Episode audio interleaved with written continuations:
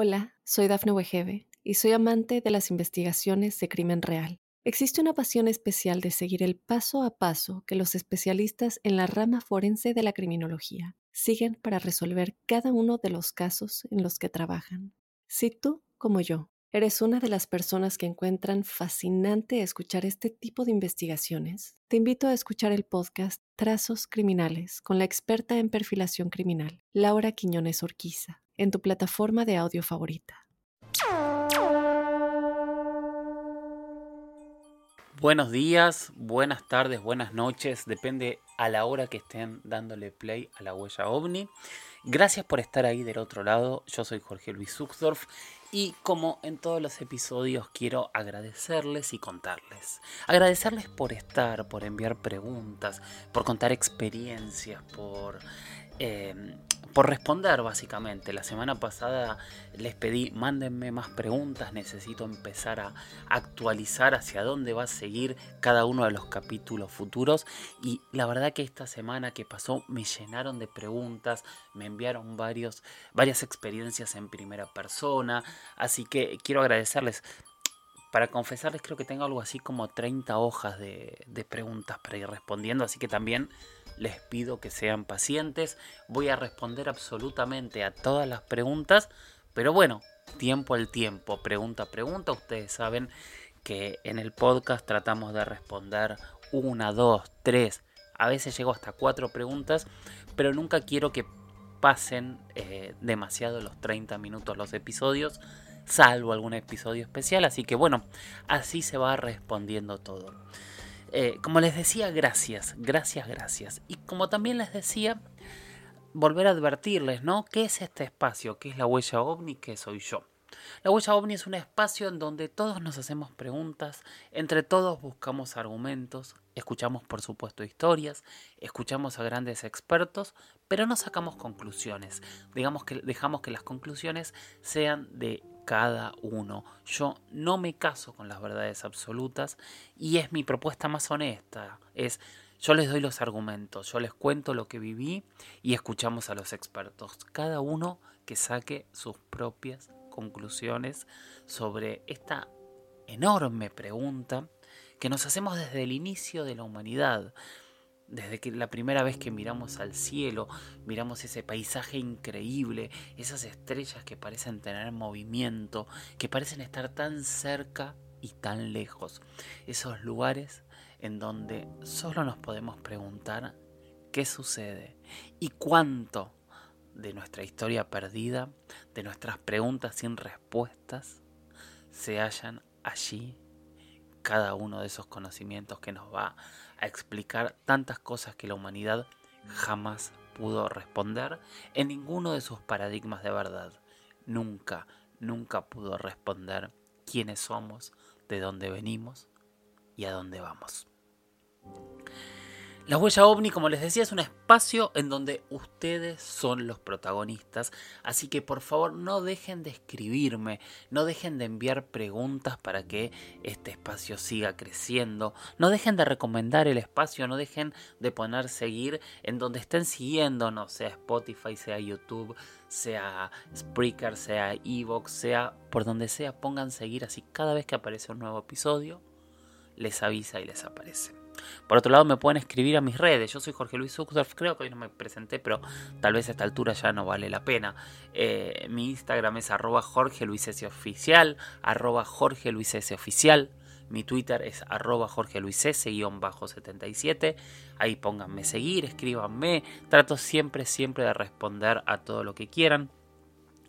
Pueden enviarme algún audio por, por Instagram o pueden si no hacerlo también preguntas, audio, fotos o lo que quieran mandar a un mail que hice especialmente para esto que se llama las historias de George gmail.com las historias de George gmail.com bueno, hoy tenemos un programa interesante, eh, complejo y, y con bastante participación de terceros, cosa que me parece fantástico, fantástico y formidable.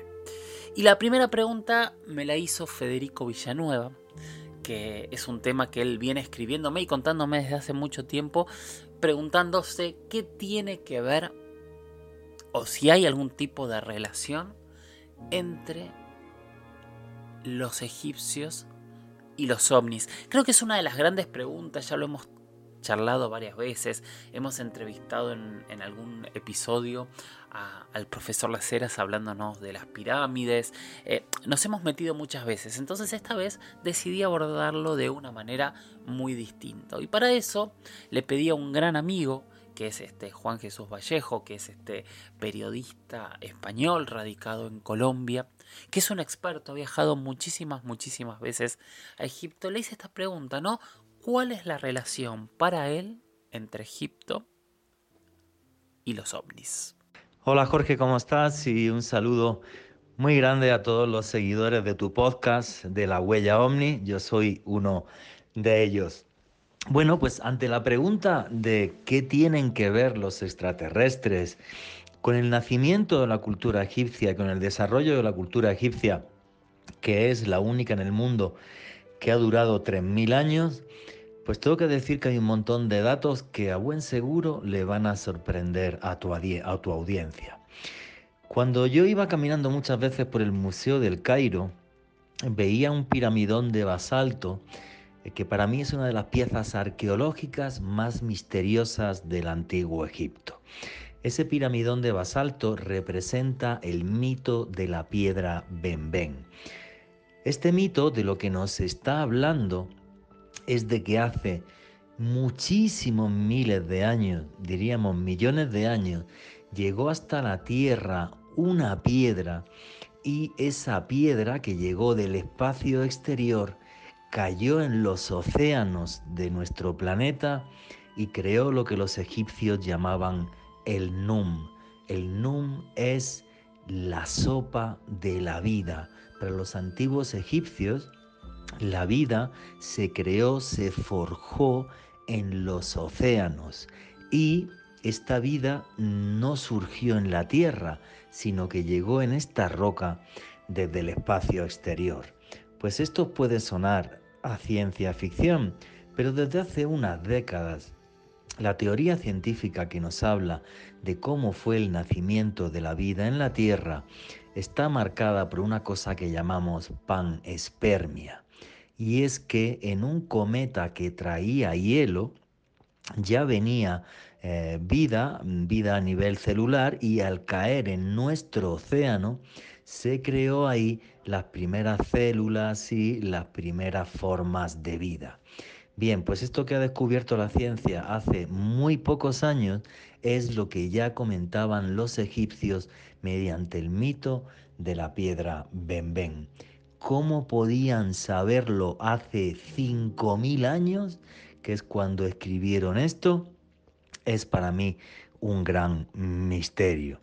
Pero no es solamente eh, la historia y el mito de la piedra Benben y de ese océano primigenio donde se crea la vida, sino que también los antiguos egipcios nos dicen que después de que se fueran los dioses de la tierra, aquí se quedaron gobernando los Sensu-Or o hijos de Horus, que eran capaces de volar, que eran capaces de hacer grandes prodigios, y les decían los resplandecientes. Y les comentaban y les decían así los resplandecientes, porque cuando volaban, cuando surcaban el cielo, daban un gran destello.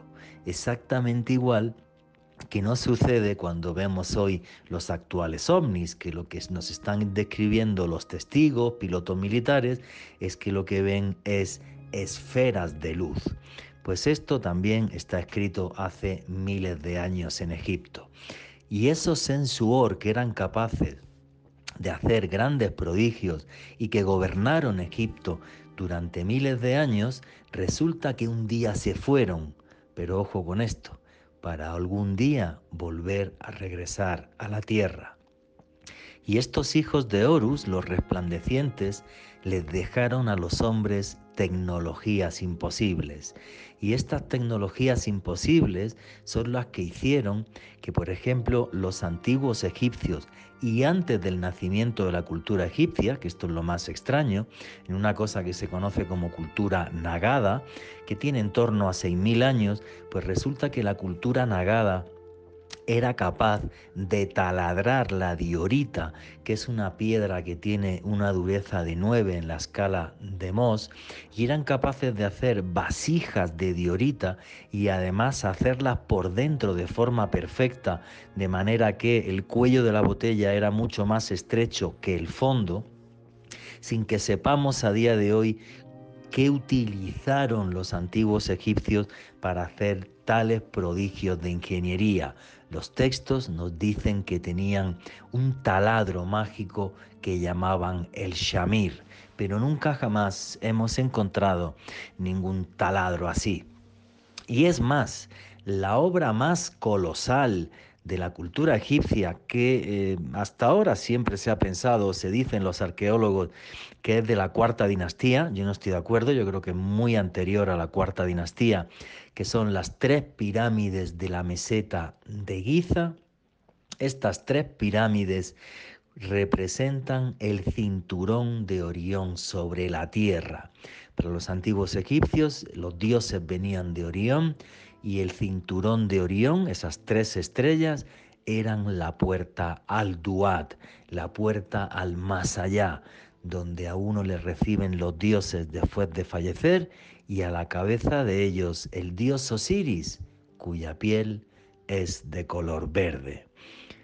Mil curiosidades, mil incógnitas, mil detalles que nos empujan a pensar que realmente los antiguos egipcios tuvieron relación con dioses que vinieron desde las estrellas y es más, que les dejaron tecnología imposible que a día de hoy podemos ver.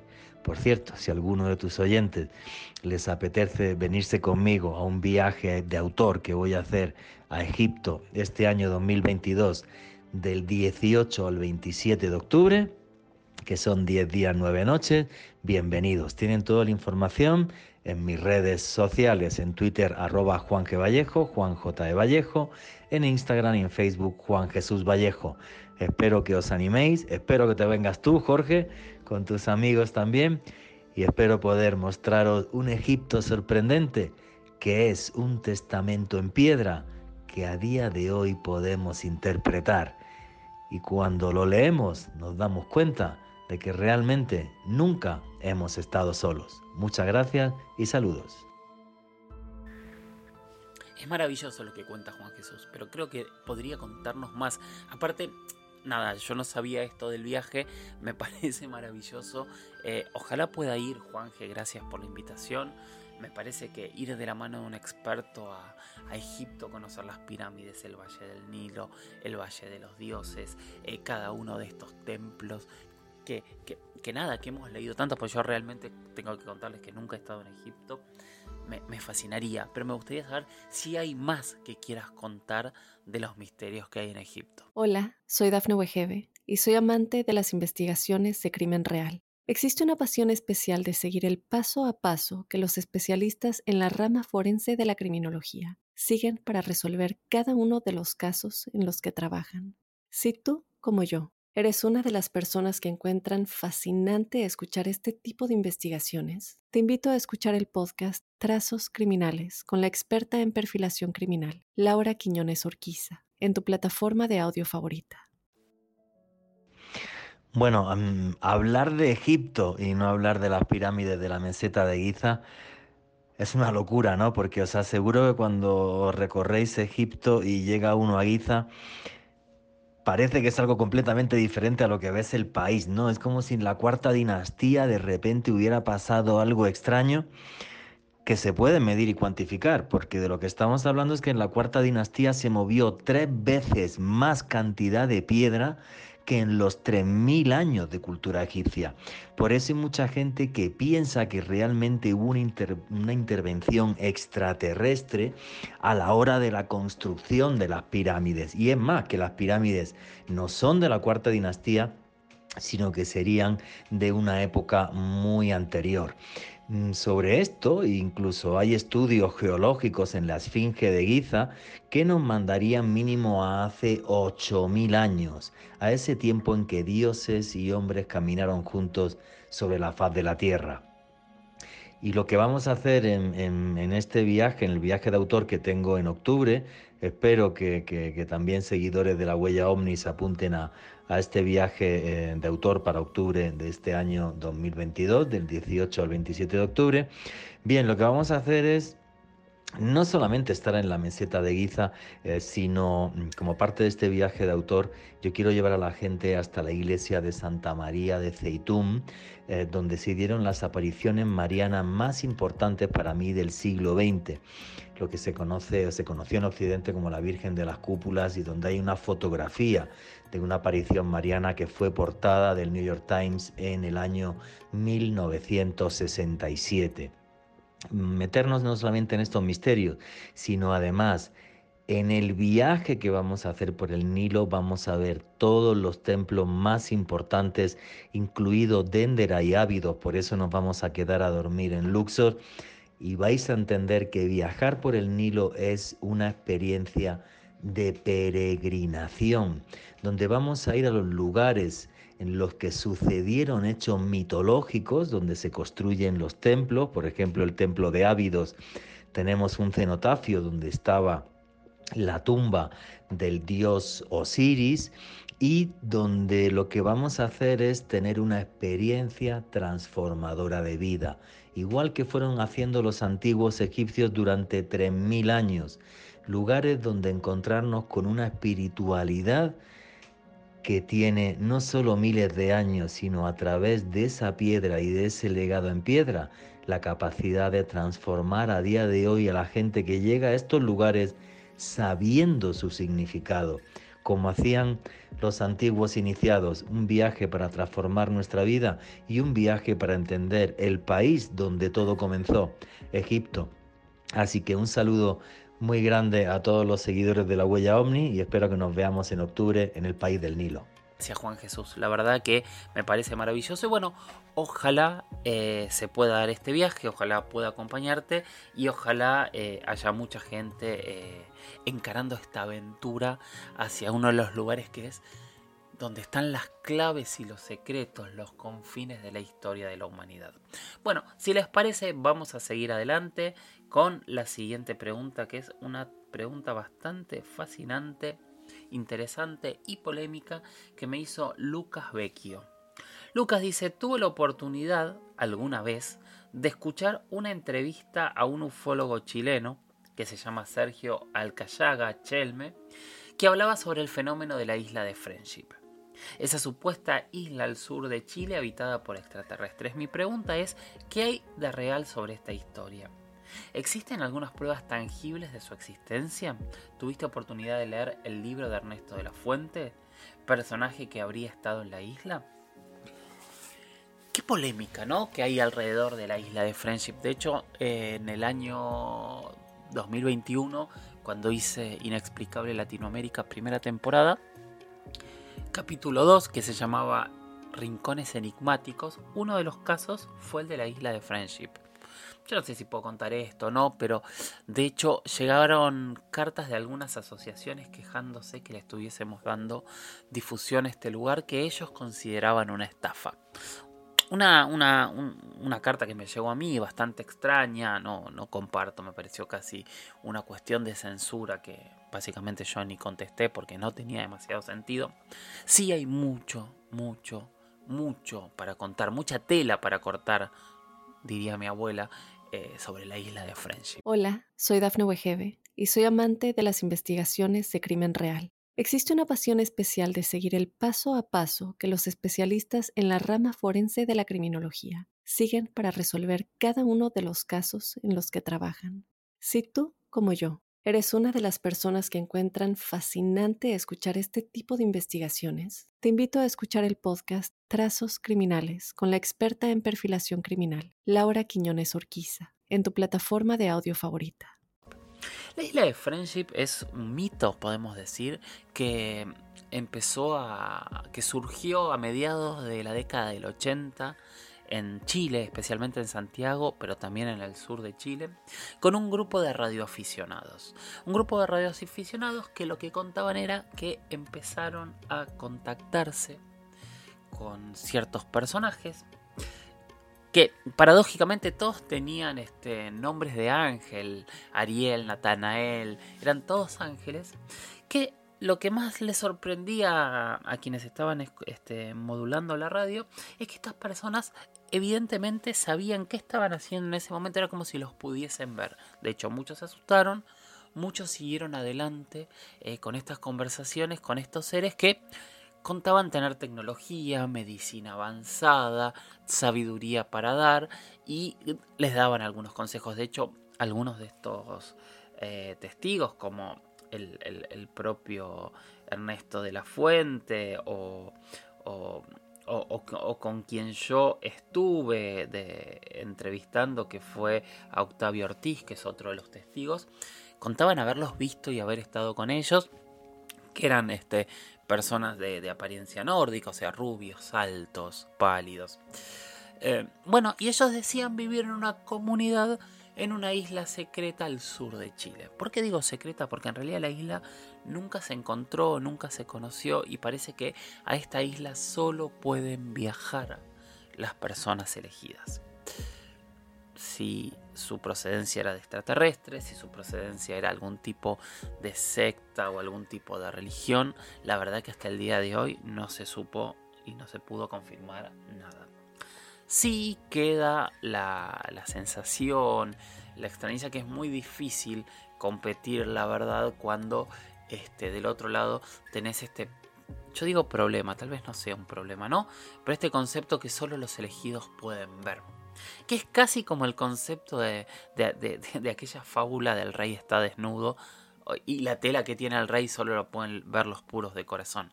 Cuando te cuentan que solo los elegidos pueden llegar a un lugar, solo los elegidos pueden ver, solo quienes hayan alcanzado cierto grado de evolución humana pueden entrar a... que puede ser cierto, no digo que no, pero a mí se me acaban los argumentos de discusión, porque no sé qué decir. Esos argumentos eh, se me caen, se me caen mucho, entonces ahí es donde a mí se me genera eh, una duda muy grande o la primera duda. La segunda duda o, lo que acusa mucha gente en Chile es que muchas personas, muchas organizaciones o alguna organización en, en, particular lucró con esto y lucró en base sobre todo a lo que voy a contar ahora a continuación, que tiene que ver con que eh, uno de los personajes más famosos que viajó a la isla de Friendship como bien decía recién eh, Lucas Vecchio, fue Ernesto de la Fuente. Ernesto de la Fuente vivía en el sur de Chile, eh, perdón, en el sur de Chile, y para 1985 eh, sufrió un cáncer terminal. un cáncer de pulmón, este, generado por lo que cuentan muchos de, sus amigos de, un exceso de un, fumador este, terrible. y bueno, él cuenta que fue a la isla y con aparatos tecnológicos, de hecho él habla de pantallas táctiles, de elementos que, desconocía, el cáncer fue, fue curado. Él se curó del cáncer, murió muchos años después, pero lo que cuentan que en la isla eh, de este cáncer se curó.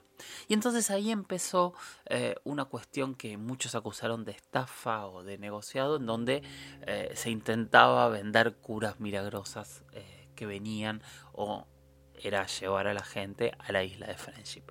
Y ahí es donde las historias empiezan a mezclar entre los testigos que hablaron con, estos personajes, eh, la propia, el propio relato de, de Ernesto de la Fuente yendo a la isla, los intentos de muchos, muchos exploradores de encontrar esta isla que aparecería y desaparecería o se movería de lugar. Em, nada, hay mucho, mucho relato. Lo interesante es que hay testigos y esos testigos todavía algunos están vivos y se los puede escuchar hablando en detalle de qué fue lo que ocurrió. Es un caso que eh, los ufólogos más renombrados y más respetados de Chile y del continente lo estudiaron. Creo que la gran mayoría son muy prudentes a la hora de hablar de este caso porque no se termina de entender qué fue lo que ocurrió detrás de la isla de Friendship, pero en definitiva, en concreto, eh, la historia es un grupo de seres a los que se les llama nórdicos, estos seres altos, rubios, este, que han aparecido o hay relatos en, en, otras partes del mundo, se habrían instalado en una especie de isla flotante, movediza, secreta en el sur del Océano Pacífico. Allí habrían instalado su tecnología y de allí habrían intentado o se habrían comunicado con diferentes chilenos e incluso algunos, no solamente Ernesto de la Fuente, habrían logrado viajar a esta base. ¿Verdad? ¿Mentira? ¿Quién sabe? Es una historia polémica. Hay que tener cuidado cuando nos venden curas milagrosas, sobre todo porque a veces en la desesperación uno acepta cualquier cosa, pero es una historia que realmente vale, vale mucho, mucho la pena escuchar. Mi opinión de Friendship es esa. Em, o sea, investigué bastante, escuché, hablé con muchos testigos. No encontré pruebas de esto que preguntabas Lucas al principio. Hay pruebas de que existe. Hay testigos que hablaron con gente que decían que la isla existía. Hay una persona que ya lamentablemente falleció que dice haber ido. Hay otras personas que dicen haber ido.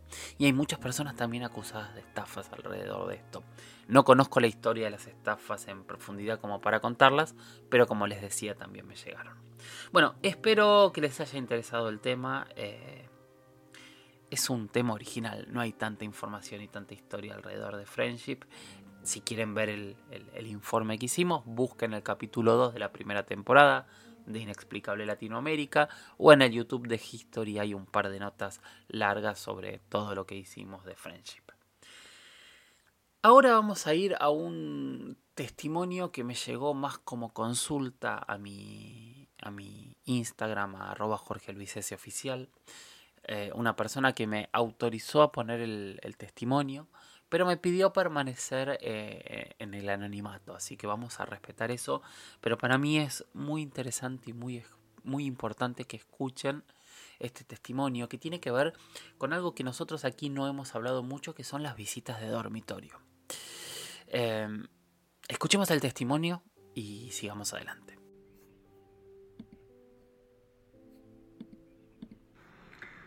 Buenas tardes, gracias por responderme.